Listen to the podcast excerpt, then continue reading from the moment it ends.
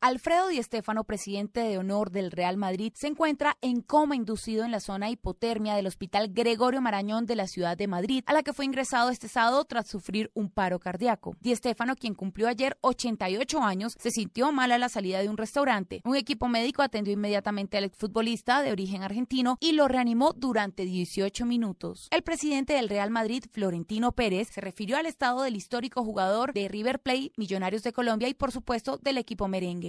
Lo único que me puedo remitir es el Pablo. Todo el mundo está muy afectado. Todos estamos muy afectados. Con la esperanza.